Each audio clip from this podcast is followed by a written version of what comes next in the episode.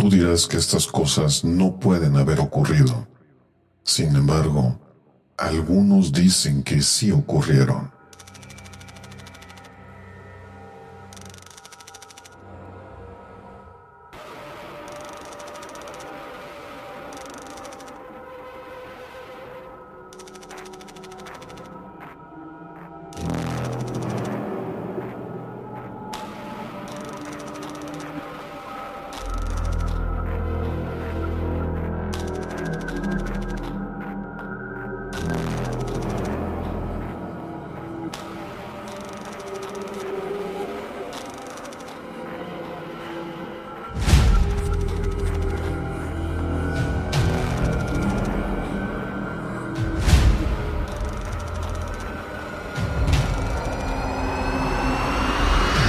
La mano muerta.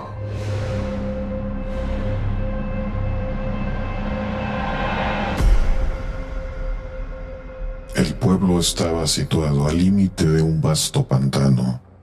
Se mirara hacia donde se mirara había prados inundados, agujeros llenos de agua y brillantes estratos de esponjosa turba mojada, esqueletos de árboles gigantescos, tocones como la gente los llamaba, surgían del fango con sus ramas muertas que se extendían como largos brazos retorcidos. Durante el día, los hombres de la aldea cortaban la turba y la llevaban a casa para secarla y venderla como combustible. Pero cuando caía el sol y el viento, susurrante y quejumbroso, soplaba del mar, los hombres se hallaban listos para marcharse. Extrañas criaturas se apoderaban del pantano por la noche y algunos incluso llegaban al pueblo. Al menos eso es lo que decían todos. La gente sentía tanto miedo que ninguna persona salía sola después del anochecer. El joven Tom Pattison era el único del pueblo que no creía en estas criaturas. De regreso a casa del trabajo, les decía susurrando a sus amigos, allí hay uno, y ellos saltaban y corrían, y Tom reía sin parar.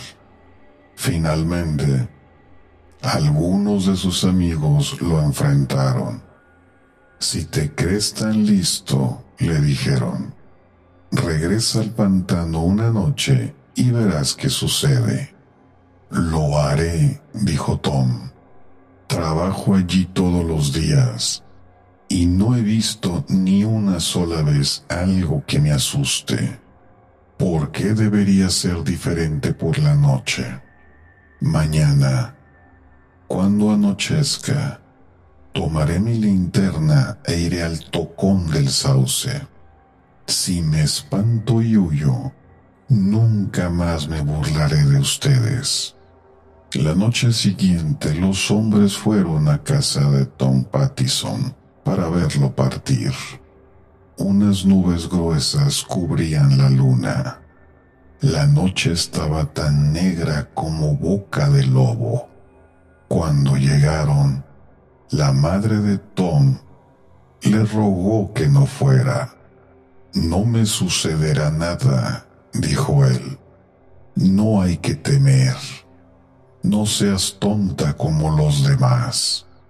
Tomó su linterna y canturreando para sí mismo, se dirigió por el mullido sendero hacia el tocón del sauce. Algunos de los jóvenes se preguntaban si Tom estaba en lo cierto. Tal vez todos sentían miedo de cosas que no existían. Algunos decidieron seguirlo y verlo por sí mismos, pero se quedaron muy atrás en caso de que hubiera problemas. Estaban seguros de que veían siluetas oscuras moviéndose de un lado a otro pero la linterna de Tom seguía oscilando con el vaivén de su caminar, y sus canciones seguían escuchándose como si nada extraño pasara. Finalmente, vieron el tocón del sauce.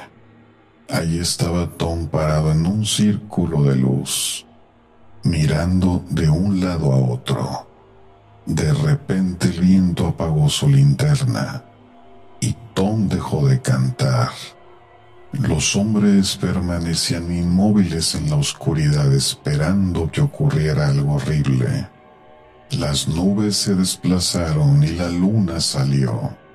Ahí estaba Tom otra vez, solo que ahora tenía la espalda contra el tocón del sauce y los brazos extendidos frente a él, como si estuviera peleando contra algo. Desde donde estaban los hombres, parecía como si unas siluetas oscuras se arremolinaran a su alrededor. Entonces las nubes volvieron a cubrir la luna. Una vez más la noche estaba tan negra como boca de lobo. Cuando la luna volvió a salir, Tom colgaba de un brazo del tocón del sauce. Su otro brazo se encontraba extendido al frente, como si algo estuviera tirando de él. A los hombres les parecía como si una mano sin brazo, podrida y decrépita, una mano muerta, hubiera sujetado la de Tom. Con un último movimiento, lo que tenía preso a Tom lo arrastró hacia el fango. Eso es lo que dijeron los hombres. Cuando las nubes ennegrecieron la luna una vez más, los hombres se volvieron y corrieron a través de la oscuridad hacia el pueblo. Una y otra vez perdieron el sendero y caían en el fango o en los charcos. Al fin llegaron arrastrándose sobre sus manos y rodillas, pero Tom Pattison no estaba con ellos. De mañana la gente buscó por todas partes a Tom. Finalmente lo dieron por perdido. Algunas semanas después, entrada la tarde, los aldeanos oyeron un grito. Era la madre de Tom. Corría por el sendero viniendo desde el pantano, gritando y haciendo señales. Cuando estuvo cerca de que los aldeanos la habían visto, dio media vuelta y corrió de regreso al pantano. Todos fueron tras ella. Encontraron al joven Tom Pattison junto al tocón del sauce, gimiendo y farfullando como si hubiera perdido la cabeza seguía señalando con una mano hacia algo que solo él podía ver. Donde debería haber estado su otra mano no había más que un muñón desgarrado que resumaba sangre.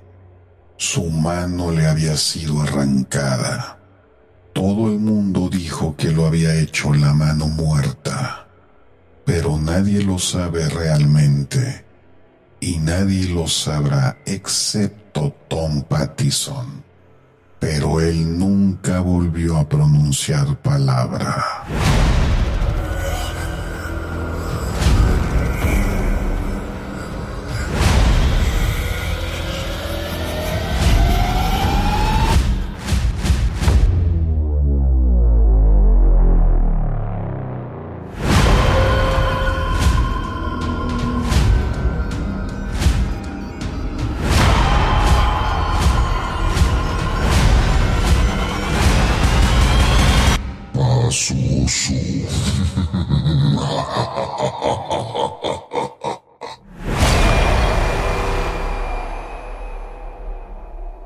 Historias de miedo para contar en la oscuridad 3 de Alvin Schwartz.